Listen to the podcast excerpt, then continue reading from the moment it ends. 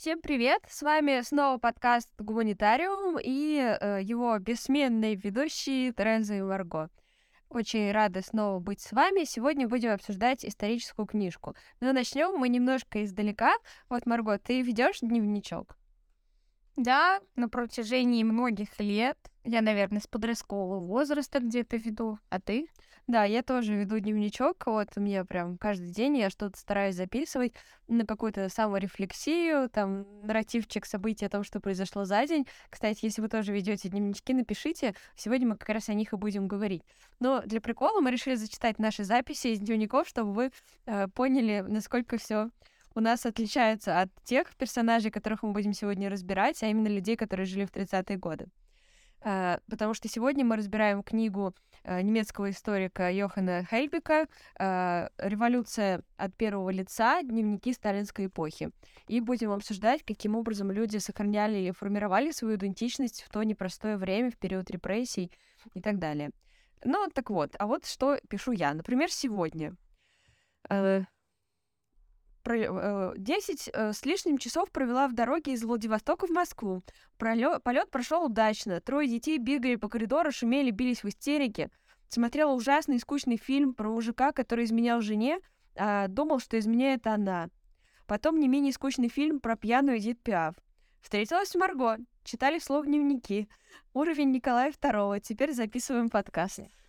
Замечательно. Я думаю, что у меня уровень тот же самый. Запись сегодня, которую я зафиксировала до подкаста. День. Собираюсь записать уже четвертый подкаст. С трудом великим пыталась собраться и успеть доехать. К сожалению, не смогла до конца при... проснуться без чашечки черного кофе. Но прогулки с собачкой приободряют. Это то, что я успела зафиксировать. Вот, у нас шутка, что это уровень Николая II, потому что у Николая II дневники из серии покушал, поспал, поел, пострелял в ворон. Вот. А, но дневники, о которых мы будем сегодня говорить, они на самом деле тоже там есть и такие, конечно, записи, потому что все мы люди, все мы человеки, но тем не менее там есть и такая вот общая линия, которую Хельбик э, выявила, и вообще на самом деле у него есть такое первенство в этой области. А в частности, он э, стал изучать э, субъективность людей и то, в принципе, как они э, под политическим надзором формировали свою идентичность, какими людьми они хотели быть. А понятно, что в то время была эпоха, что нужно иметь определенную биографию, и также практиковался жанр, например, написания автобиографии на работе и так далее. При устройстве человек, например, должен был написать автобиографию но именно в дневниках люди раскрывались как личности, и даже более того, как личности, к которым они стремятся, которыми они хотят стать. И вот эти двойственные контексты революционных нарративов, они приводили к тому, что, э, по сути, у Хельбек приходит к выводу, вот сразу мы его озвучим, а, что а, коммунистический режим не только формировал какую-то революционную экосистему, но и сам существовал в ней и даже сам являлся ее продуктом. То есть, грубо говоря, а, язык вот этого «я» не рождался из предопределенной идеологической линии, а скорее сам формировался внутри вот этого более широкого контекста. И э, здесь, э, чтобы обрисовать его вот такую вот теоретическую рамку, нельзя не вспомнить Ханну Аренд, э, потому что э, она, которая в течение многих лет изучала э, свидетельства представителей тоталитарного общества, в итоге пришла к выводу, что для, э, цитата, истинного понимания ничего не остается, кроме как принимать смысл высказываний за чистую монету.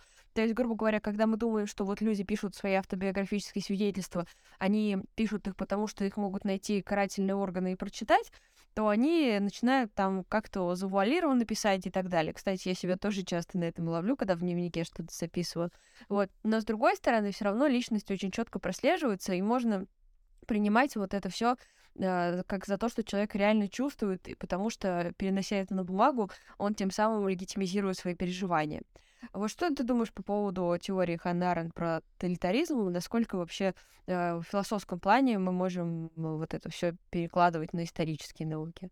Ну, тут надо сказать э, то, что это действительно тут э, основывается сам автор даже на представлении, точнее на, разли, на различии этих представлений о тоталитарном обществе. Исходя из позиции более либеральной или, например, западной э, Соединенных Штатов, то представляется, что дневник это оплот свободы, личность свободна, когда ее ничто не загораживает. И как раз-таки в этом проблема, когда рассматривают Советский Союз, особенно 30-е годы, тут очень сложно, потому что здесь либо бинарные позиции, а, то есть либо полное оправдание, либо, да, полный, полный тоталитаризм. И сама Ханна Аренд, она также исходит из представлений, которые были в философской среде, ну, социальной философии, то есть это франкфуртская школа. И, кстати, автор, я впервые увидела, что кто-то упоминает Зигфрида Краквера, который тоже относился к франкфуртской школе. Я впервые увидела, что это, это не Адорно, вот, а именно Краквер. А, но сам факт того, что, да, как говорит сам автор, это полное доверие дневнику. То есть мы исходим его установкой, я ее тоже разделяю, это как раз такие представления, что человек пишет, то, то он и думает. На самом деле, э, ну, у нас представление, то, что дневники изымают, и это первая же улика против человека. Да, так и было ча- чаще всего. За... И из-за этого, да, вы отчасти это для человека выражение с учетом опасности, то есть человек, если пишет, он знает. И, кстати, примеры дневников, которые в этой работе, люди это очень хорошо осознавали, то есть они пишут о том, то, что там сегодня забрали это вот. Ох, а если бы забрали меня, то да, это срок в три раза больше. А, и, собственно говоря, то, что тут э, представление о тоталитаризме, оно сгущается именно тем представлением, как люди реализовываются. То есть вот это «я», о котором говорят многие философы, историки, оно формируется на различных основаниях. То есть для человека, который меняет свой образ жизни коренным образом, да, это то, то же самое свобода выражения, которая может быть так, как человек описывает свое потребление. То есть, например, в представлении а, в одной парадигме представление о том, что человек хорошо живет, если он пишет там «сегодня я покушал замечательный завтрак», да, на обед я сходил погулял, подумал о жизни, вечером посмотрел телевизор или посмотрел YouTube, а в другой картине мира это представление, это когда человек сам себя укоряет за то, что он потребляет что-то. То есть мы можем видеть в дневниках, как люди а, представляли себе картину порядочного гражданина, которым он хочет стать когда-либо. И там то, что, например, позволяют себе чувственное, позволяют себе что-то неважное, там, точнее, малозначительное. И эту разницу надо иметь в виду, а, исходя, да, уже из самих представлений о тоталитарном обществе, потому что никогда не бывает так, то, что если есть э, большая картина какой, какого-то ужаса, например, это не означает, что люди внутри этого ужаса, они мыслят в рамках вот этого ужаса. Да, здесь, э, я думаю, важно еще сказать, что именно не каким-то порядочным гражданином хотели они стать, а именно человеком новым, человеком советского нового общества, человеком нового типа. И вот это прослеживается на протяжении э, многих дневников. Даже те, кто действительно писал о том, что там не хватает какой-то еды, э, многие себя корили за то, что вот эти вот физические проблемы, они их отвлекают от того, чтобы перековывать себя в новую личность. Идея основная заключалась в том, что э, человек после революции, ну и, естественно, если это революционер, он еще и до революции этим занимается, он выковывает себя как личность, потому что постоянно закаляет свою волю, постоянно ну, отрицает э, не то, что личную сферу жизни, но именно его личное тоже становится политическим. И это очень важный момент, и многие люди стремились стать, но почему-то у них не получалось. И вот в дневниках это как раз очень хорошо видно. Мне вот э, произвело впечатление, наверное, э, одно из самых больших это дневник э, Юлии Пятницкой, потому что ее мужа Осипа Пятницкого, очень известного э, деятеля, одного из первых вообще э, деятелей революционного движения, который там занимался, в частности, газетой «Искра», у него был да еще псевдоним «Пятница», вот, э, поэтому его впоследствии фамилия такая стала. И э, они с женой много лет были революционерами, но в 30-е годы из-за поддержки оппозиции Пятницкого арестовали. И э, Юля оказалась в такой ситуации, что, с одной стороны, партия для нее первичная, она не может не доверять партии, с другой стороны, э, как бы это же любимый муж, с которым столько вместе, там, не один пуд соли съеден и так далее. Вот, и что же делать в такой ситуации? И Юлия пытается э, смириться с мыслью о том, что муж предатель, и у нее не получается, но она пытается, потому что самое страшное, что может произойти, о чем она неоднократно пишет, это быть оторванной от коллектива. Uh, и как раз это очень связано с э, советским пониманием индивидуальности, uh, потому что uh, вот есть опять же бинарная позиция, что советские граждане, они граждане, они либо стремились к личной самостоятельности, и то есть их личное самовыражение как будто бы развивалось Э, в разрез с общественными или государственными институтами. Вот. Э, или э, как то, что они формировали свою личную сферу, как вот именно неограниченные подлинная личная субъективность, о чем мы говорили. Э, по сути, речь идет о том, что Юлия Пятницкая оказалась э, оторвана от коллектива, коллектива, в котором она работала, потому что ее уволили, и она переставала чувствовать себя как личность, воспринимать себя как человека нового общества, потому что без коллектива в советской идеологии э, человек ничего из себя не представляет, потому что среда формирует его, и стать нов- новым человеком вот этого самого нового типа можно только если ты находишься в коллективе, и коллектив тебя формирует. Соответственно, если самое страшное, что может произойти, это астрактизм, вот исключение из этого коллектива, и тогда уже э, это такая вот, на самом деле, очень медленная и мучительная смерть. Юлия Пятницкая э, наконец-то решила, что лучше она искупит свою вину, если есть какая-то вина, она себя уверила в том, что есть, раз она не поняла, что муж предатель. И э, ее тоже арестовали, отправили в лагеря, и ее судьба закончилась очень трагически, потому что э, ее домогался там начальник, э, она ему отказала, ее отправили на самые сложные работы, и ей стало плохо, и, к сожалению, она э, скончалась, потому что не была оказана медицинская помощь во время вот этих сложнейших работ.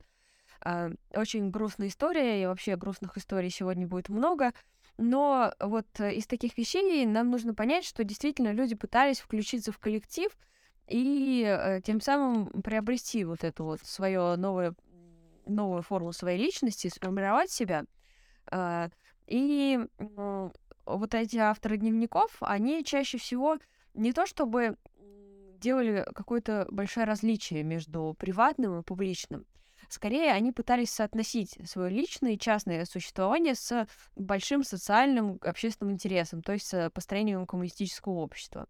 То есть, с одной стороны, вроде есть какая-то мелочная, там, ограниченная мещанская жизнь, а с другой стороны, есть большая вот эта вот трудящаяся жизнь коллектива, которая вписана в объективный ход истории. И вот в идеале нужно не отказаться от мещанской жизни, а слить воедино вот эту вот свою личную жизнь и а, объективную коллективную. А, вот такое вот понимание личности было а, в раннем Советском Союзе. А, насколько это коррелирует с э, философской мыслью до этого? Можно сказать то, что это отчасти, да, могло быть скорее прогрессивным, чем э, было ранее, когда дневники могли позволить себе немногие, когда люди писали действительно, они писали о каких-то мещанских вещах потому что дневники вели определенные люди в небольшом количестве. То есть даже в самой работе показывается, какие дневники были раньше, такие красивые, очень дорогие, и какие были дневники уже к 30-м годам, вот эти вот тетрадочки, которые очень некачественные, они заляпывались. И тем не менее, да, из-за того, что дневники писали уже больше люди в массе, нежели это делали какие-то единицы, то, соответственно, стилистика, да, и вот это представление, оно менялось. У меня тут как раз-таки да, возникает сразу же вопрос, действительно ли дневник развивает вот это вот писательство, то есть способ э, показать себя в тексте. То есть, например, я смотрю свой дневничок, ну, вроде пишу, как и писала. То есть, как будто писатель не научилась, пишу, как Николай II. Вот, но исходя из дневников, которые показываются в данной работе, особенно дневники, которые велись десятилетиями, это самое интересное, то, что а, показывается личностный рост, не изменяя, например, даже стилистики. И это не может не радовать. А, что касается людей, которые действительно прервали свою жизнь э, слишком рано, да, как Пятницкая, к сожалению, которая сама же, насколько я поняла, сама пришла в соответствующий да. орган и сдалась. А, Причем, как чтобы искупить, да. снова влиться в коллектив, а, отработать вот как бы. То есть человек не мог жить с мыслью о том, то, что чувствует себя предательски, то есть она даже в дневниках выражает о том, как сыновья к ней относились, если она высказывала защиту мужа. Вот, то есть это показывает в целом рефлексию советского человека, то есть насколько ему было, какие он приоритеты расставлял. И опять же, эта работа хороша тем, то, что каждый дневник, да, это не одинаковое мнение о том, то, что там здесь э, поддерживают власть. То есть некоторые люди искренне пытались понять, например, действия вла- властущего сегмента. И они искренне переживали, что они не могут понять, э, что делают. И особенно агитаторы, которые на местах, которые должны сами объяснять, почему там кто что-то делает. И, соответственно, вот эта вот э, личность, новый тип человека, да, когда мы можем начать жудить про Homo советикус, а, который вспоминался уже к 60-м где-то примерно, вот это вот было представление. Но, тем не менее, люди потом и кровью практически зарабатывали вот эту возможность новой реализации и как раз-таки установления своего «я», если да, мы можем выразиться в некой устойчивости, которая борется отчасти со временем, потому что а, люди видят вокруг, да, там то, что бедность, она сохранилась, там какие-то вещи, они преграждают путь к реализации, но тем не менее а, мысль о том, что дети будут жить лучше, вот это вот, то есть оно постоянно сопровождает практически всех. То есть это на самом деле вот интересный момент, который объединяет и тех, кто критиковал власть, да, и тех, кто, например, относился более лояльно, и тех, кто приветствовали. Кстати, если вы хотите побольше узнать о том, что такое личность э, в Советском Союзе, как вообще философы это рассматривали, то скоро у нас выйдет эксклюзивный выпуск на Boosty для наших подписчиков по работе Ильенкова, что такое личность, и будем там подробно это разбирать. А, возвращаясь к нашей теме, да, это действительно была большая проблема, то, что люди э, видели окружающую действительность, и то, что э, многое, что происходило, было далеко от каких-то революционных идеалов, от коммунистических идеалов. Вот в прошлый раз мы говорили э, про пролетарских писателей, как они тоже видели вот этот вот окружающий ужас и выражали это в творчестве. Кстати, кто не послушал, советую выпуск про пролетарских писателей. И обычные люди тоже ну, ну, дневник это тоже же творчество, и они, когда выражали это, то вот этот диссонанс, он очень сильно их угнетал, потому что э, официальная идеология говорила о том, что все-таки через дневник можно выковать себя как личность, поэтому, например, э, пытались, э, ну, не то чтобы заставить, но смотивировать людей, кто работал на метрострое, вести дневники, чтобы э, все это слилось в коллективный поток вот этого э, самосознания коллектива, который идет вперед э, к новому будущему светлому. А, проект, кстати, не завершился чем-то удачным, потому что не удалось даже издать эти дневники, потому что в основном они писали, ну, какой-то просто вот э, то, что им сказали написать, то и написали. Очень много было безграмотных текстов. Ну, в общем, не совсем это удалось сделать, так же, как и э, были вот эти книжки красноармейцам выдавали, там были страницы для личных записей, и тоже не особо их вели. Вот а автобиографии больше удавалось писать людям, и я, например, э, исследую как раз для диссертации очень много именно жанра автобиографии, которые люди писали, и там это меняется с годами, э, потому что видно, что, например, если человек писал биографию там году в тринадцатом, как э, вот есть сравнение Федора Раскольникова, есть биография, написанная в 13-м и уже после революции. И в одной автобиографии он делает упор на, например, э, то, как он развивался в религиозной семье, как это оказывало влияние на его жизнь. А в дневнике после революции он делает акцент о том, как он стал марксистом и как это все вот именно развивалось через его призму того, как он стал атеистом. То есть совсем разные акценты расставляются. А, и на самом деле проблема в том, что очень часто вот голоса людей в дневниках, они как бы раздваивались а, на различные голоса, потому что, с одной стороны, это такой критический голос, который критикует окружающий ужас и действительность, и голос вот э, человека, который пытается стать новым человеком, который верит в идеалы коммунизма, разделяет официальную идеологию и так далее.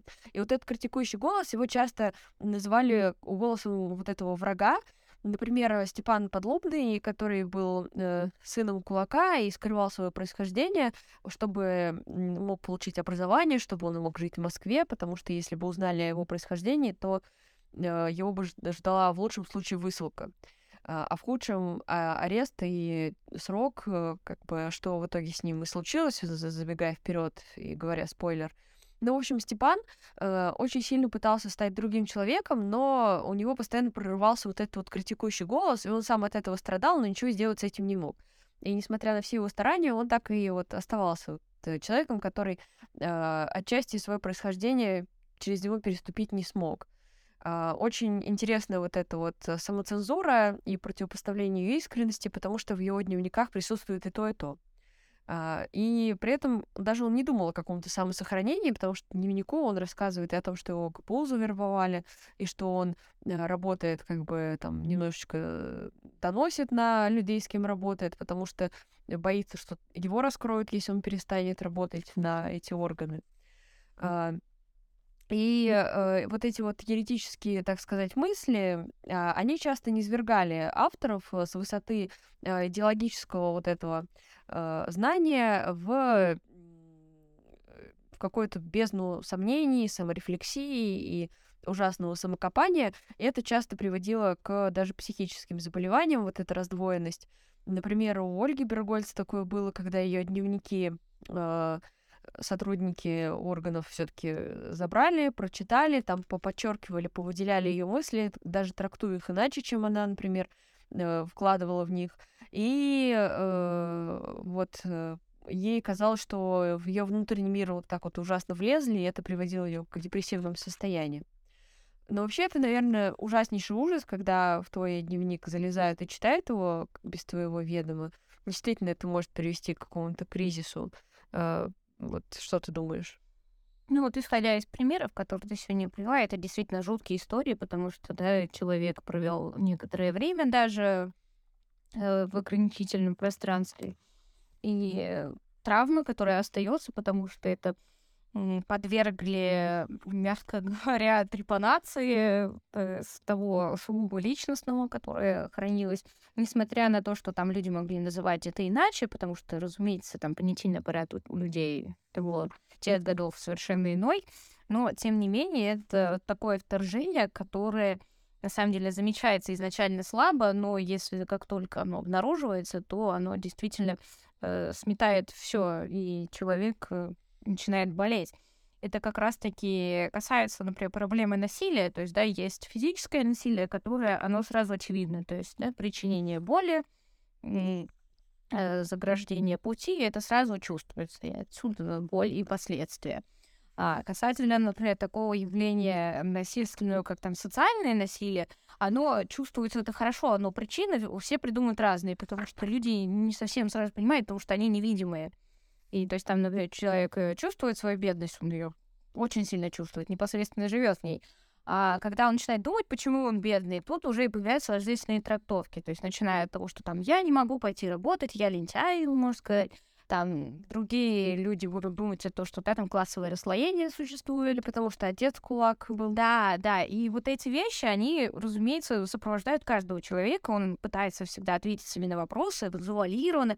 Самое интересное здесь то, что мы мысли по-разному формулируем в голове. То есть есть люди, которые хорошо в голове отвечают себе на вопросы, отвечают на вопросы других, но когда они пытаются формулировать это словесно, то тут происходит некая такая закупорка. Очень сложно это сделать, то есть при этом, что в голове все есть, все есть. То же самое в дневнике, когда мы пишем, мы тоже чувствуем некоторое преграждение, то есть э, что-то нас может останавливать, потому что мы не можем как-то сформулировать, потому что надо а, отчасти структурировать то, что в голове вот этот большой поток, мыслей, и отчасти иногда это означает, что ты зафиксировал какое-то свое мнение, то есть ты вот из всего этого многообразия ты выбрал вот это.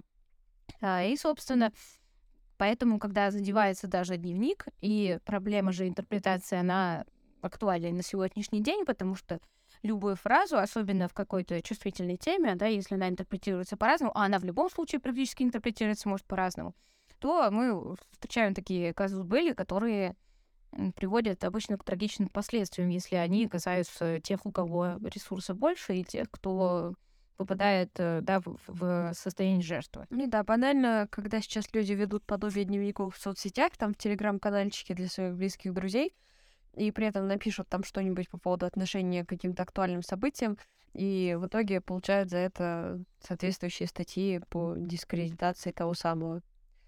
А, очень важно, наверное, еще то, что пытается ли человек э, самоопределиться через ведение дневника или того же телеграм-канала, если сейчас говорить, там, или там запрещенные социальные сети. с картинками. Э, то есть э, понятно, что в сталинскую эпоху это было немножко иным, потому что вопрос о личной идентичности, он был очень сильно связан со способностью усвоить идеологию, идеологию вот марксистскую, Э, потому что, во-первых, не все как глубоко разбирались в ней, там многие, например, пишут, что вот в диамате вообще ничего не понимаю, но на самом деле, конечно, э, тогда подход уже начинался в 20-е, в 30-е, такой достаточно сильно упрощенный в плане преподавания марксизма, но многим не удавалось и это ухватить, потому что, опять же, когда человек начинает изучать все это в сознательном возрасте, когда еще вокруг там революция, гражданская война и другие события, не всегда там до изучения э, каких-то философских глубин. А, и поэтому многие пытались э, разобраться в том, насколько вообще их э, личность, она соответствует идеологии, И поэтому очень важно было как раз то, о чем мы говорили, а именно включение в коллектив, потому что если люди э, сомневались э, в идеологии, чаще всего они атомизировались. То есть они могли не только вот в случае с Пятницкой, которую выкинули из коллектива за вот якобы, да, преступление, но и человек мог сам оторваться от коллектива из-за того, что начинал сомневаться в идеологии, в том, что э, политика партии правильная. Э, и здесь большая проблема как раз была с интеллигенцией, которая традиционно очень много чего рефлексирует. Э, и вот то, о чем мы говорили, в, обсуждая пролетарских писателей — то, что э, политику и культуру нельзя рассматривать как отдельные сферы деятельности, э, говорил Бухарин, вот цитирую его, вы строите здание так, что культурный ряд оказывается независимым от политического, но такого не бывает. То есть и личное должно быть связано с политическим, и культурное тоже нельзя рассматривать э, вне э, политики. И э, у интеллигенции, как считали, например, многие марксистские идеологи, для интеллигентов было характерно некое малодушие и индивидуализм, которые мешали им стать новыми людьми, но что впоследствии привело, как мы знаем, и к чисткам в партии, и к э, террору, э, который как раз был во многом направлен против людей, кто вот не смог вписаться в этот новый мир. А, и в этом плане очень интересно, очень интересный дневник Денищевской, который как раз пыталась дистанцироваться от старой интеллигенции, мне кажется, этот дневник нам очень близок, потому что она женщина, описывает свои личные переживания. Вот как тебе ее мысли? Я должна признаться, это один из самых понравившихся дневников, точнее, да, некоторых сводок из дневников, потому что, да, во-первых, она вела его очень долго и четко, достаточно, исходя из тех фрагментов, которые мы видим, можно видеть трансформацию человека, причем трансформацию к совершенно а, иному то есть изначально пози- позиция Денисевской была настроена, она настроена была скептически, мягко говоря, так она привыкла к старому миру, и отчасти, да, вот это интеллигентское положение позволяло как-то стараться посмотреть со стороны на все это. И тем не менее, эта трансформация со временем начинает э, ее охватывать, и она как раз-таки прописывает каждый момент. Ну а так как э, дневник оснащен действительно такими личностными переживаниями, то мы можем видеть, что трансформации были не только в идеологическом плане, но да и в некотором осмыслении себя как э, человека. А, и многие даже женщины, которые э, пишут, они обычно пишут о том, то, что там я не должна падать до женщины, я должна быть человеком. То есть вот это представление о человеке как э, безгендерном таком то есть вот этом новом человеке, оно сопровождало людей, и на них влияли и великие деятельницы, которые в те годы повлияли на представление женщины о самой себе. Как раз-таки Денисевская, она в этом отношении пишет такие вещи, на которых а, мы можем даже сегодня основываться, потому что представление было то, что вот была эмансипация, грамотность, да, там, освобождение от кухни, появление какой-то инфраструктуры в дальнейшем. А вот. на самом деле процесс любой будет сложный, то есть даже а, пример Денисовской, то, что она нашла себе мужа на 15 лет младше, это на самом деле необычно было на тот момент. Как нам кажется необычно, разумеется, когда мы видим дневники, мы начинаем видеть то, что да, нет таких правил строгих, я имею в виду, которые в нашем представлении формируются. А, и, собственно, тут есть такой момент, который отмечает сам автор, это на самом деле различные представления о слове идеология. То есть в самих а, дневниках люди а, то, что сейчас прямо противоположно нашему времени, идеология это было позитивно, в позитивном смысле, а психологию воспринимали как нечто жуткое. То есть, например, они в дневниках даже пишут, о, нет, я скатывалась в некую психологию, потому что, да, слово психология представлялось совершенно в новом ракурсе. Ну да, буржуазным таким. Да, то есть это вот это вот э, а, мелкие мелкие жалобные мельтешения души. То есть вот психология что-то под этим. А идеология — это было выстраивание личности в соответствии с тем, что присутствует вокруг и внутри. И поэтому тут, да, интересный момент, потому что в 70-х, 60-х годах представление меняется, и психология уже да, на менталистической основе даже отчасти формируется Ильенко, тому пример, который пытался это сделать, осуществить.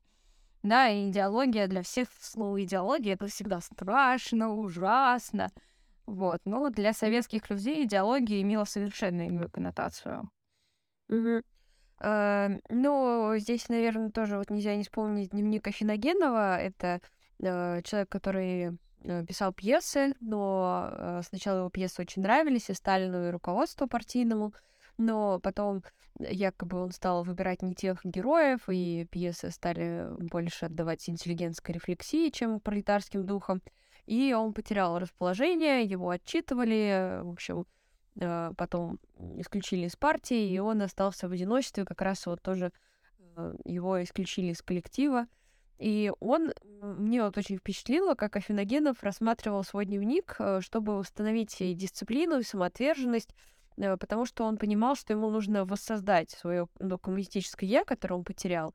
И более того, он рассматривал дневник как средство самообнажения, самоочищения, то есть что-то вообще такого сакрального смысла, религиозного даже близко.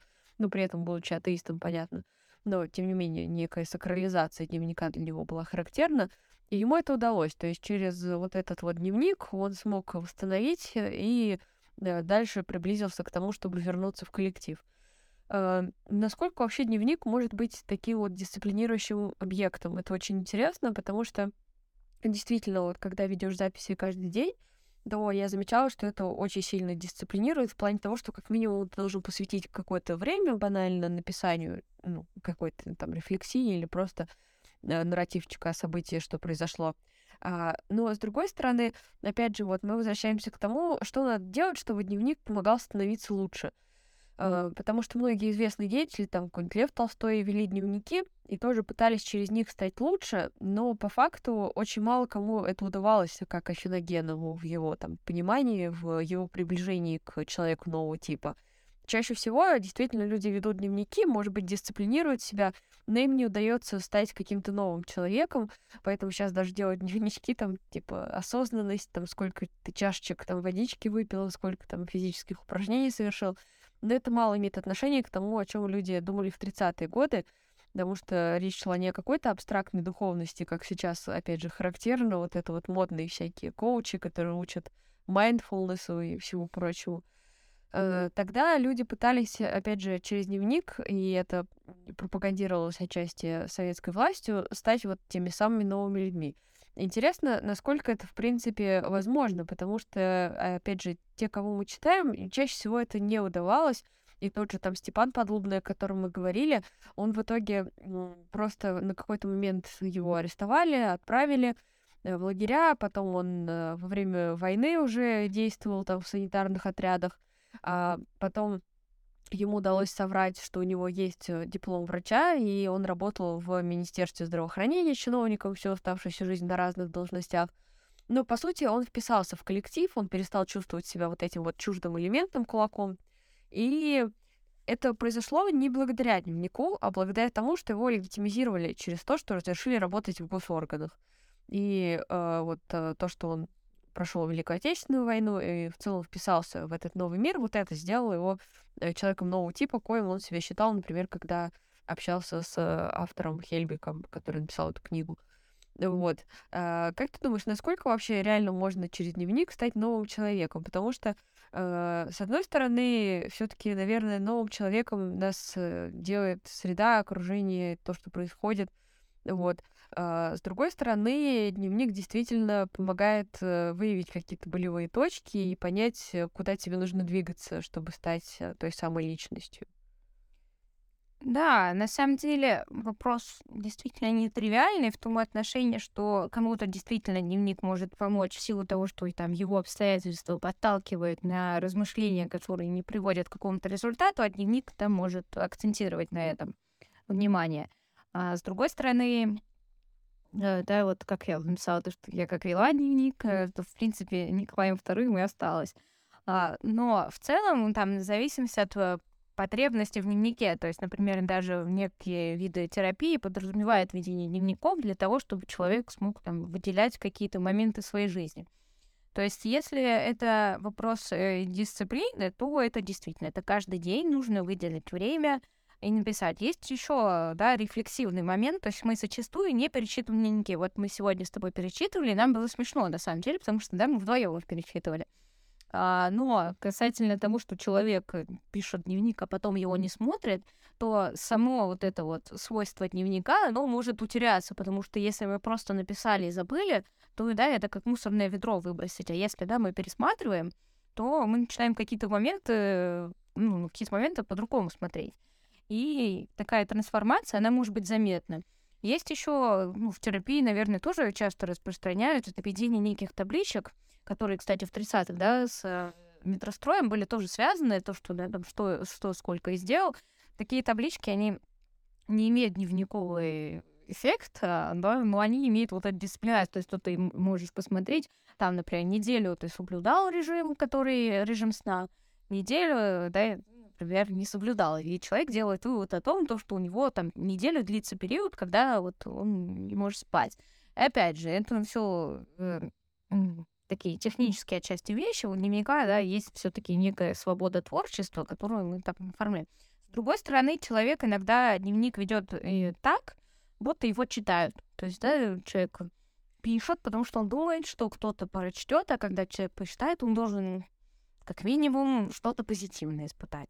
И при этом это человек не для себя, значит, пишет вот. И то есть тут э, такой принцип э, честности, он на самом деле размытый. И сам, например, автор говорит то, что да, мы вынуждены просто верить в то, что люди честно писали, потому что иначе у нас нет материала для исследований вообще. И, разумеется, э, тут надо понимать то, что анализы, которые основываются на дневниковых исследованиях, исследованиях дневников, то они, да, показывают лишь вот такой ракурс, который вот это внутреннее, внутреннего человека. И, разумеется, например, если бы у нас была информация о том, как люди а, не в дневниках, а вообще думали что-то о других людях, то картина у нас могла бы немножко меняться. И опять же, да, это вопросы оптики. И поэтому, ну, на мой взгляд, то, что там ведение дневника, например, мне спокойно помогает справляться с жизнью. То есть, например, там для меня он полезен, даже если я пишу такие тривиальные вещи, как я покушала, заболела голова, болит животик и еще что-то. А у тебя как? Наверное, для меня вот самая большая разница и то, что я для себя открыла, в том числе прочитав Хельбека, это то, что для советских людей и для революционеров было очень важно вписать себя в исторический нарратив, и в исторический, ну, ход истории, в общем-то. И я стала сознательно себя заставлять, ну, не заставлять, а как бы мотивировать, тоже пытаться вписать, вписать свою жизнь в контекст происходящих э, событий вокруг. Э, то есть рассматривать свою жизнь как э, часть истории, а не просто как вот отдельно взятое что-то атомизированное, вырванное из контекста. Не всегда это получается, потому что есть дни, э, которые действительно включают в себя очень много э, общественно-политических событий, э, как мы знаем, да, небезызвестный день февраля или там э, процессы, которые происходили осенью, и очень много чего вкладывается, и это так или иначе отражается на твоей жизни. И даже не то, что у тебя какие-то переживания по этому поводу, но, например, даже вот твоя повседневность, она вписывается в это историческое развитие событий. Я уже не говорю о том, что когда тогда была революция, формирование нового общества, естественно, тогда это было еще более важно вписать себя э, именно как э, личность в историю, а не просто история как фон для тебя самого. И, э, наверное, вот мне кажется, это может стать э, возможностью какой-то масштабной переделки себя, потому что э, это именно позволяет глубоко рефлексировать происходящее. И понятно, что каждый день это делать невозможно, и каждый день все равно он достаточно повседневен, но тем не менее, вот в контекст вот этих вот событий вписывать себя очень важно. И не механически, типа там почитала специально новости и переписала их в дневничок, а именно то, как твоя жизнь вписывается в ход развития. Но это мы уже снова подходим к теме идеологии, потому что если человек разделяет, например, какие-то политические убеждения, то или, например, разделяет э, те версии о том, что есть там, например, исторический материализм, есть объективные законы развития истории, Э, то ему во многом проще это сделать, а, чем человеку, который, например, считает, что всем управляет хаос, случайности и так далее. Потому что тогда действительно очень сложно вписать себя. А вот для коммунистической идеологии как раз очень характерно то, что считается, что история развивается по объективным законам, а, происходит смена общественно-экономических формаций, и таким образом человек э, тоже вписывается в это все э, как часть вот этого хода истории, и э, что он может и повлиять на самом деле на нее. Э, мне кажется, что вот э, ведение дневников, оно очень связано с темой идеологии на самом деле. Да, на самом деле способы отража- отображения меняются. То есть мы можем очень завуалированно, мы можем еще реагировать на какие-то болезненные события полным отторжением, полной сублимацией или да, подобного типа. Поэтому, например, даже если вы там пишете, что у вас э, болел тот же самый животик, это может в, одной, в одних обстоятельствах означать, что действительно был настолько больно, что вы это записали, вам, может стало легче. Но, с другой стороны, это может обозначать, что вы морально устали, да, что вы можете писать, например, только о каких-то болезненных э, физических состояниях.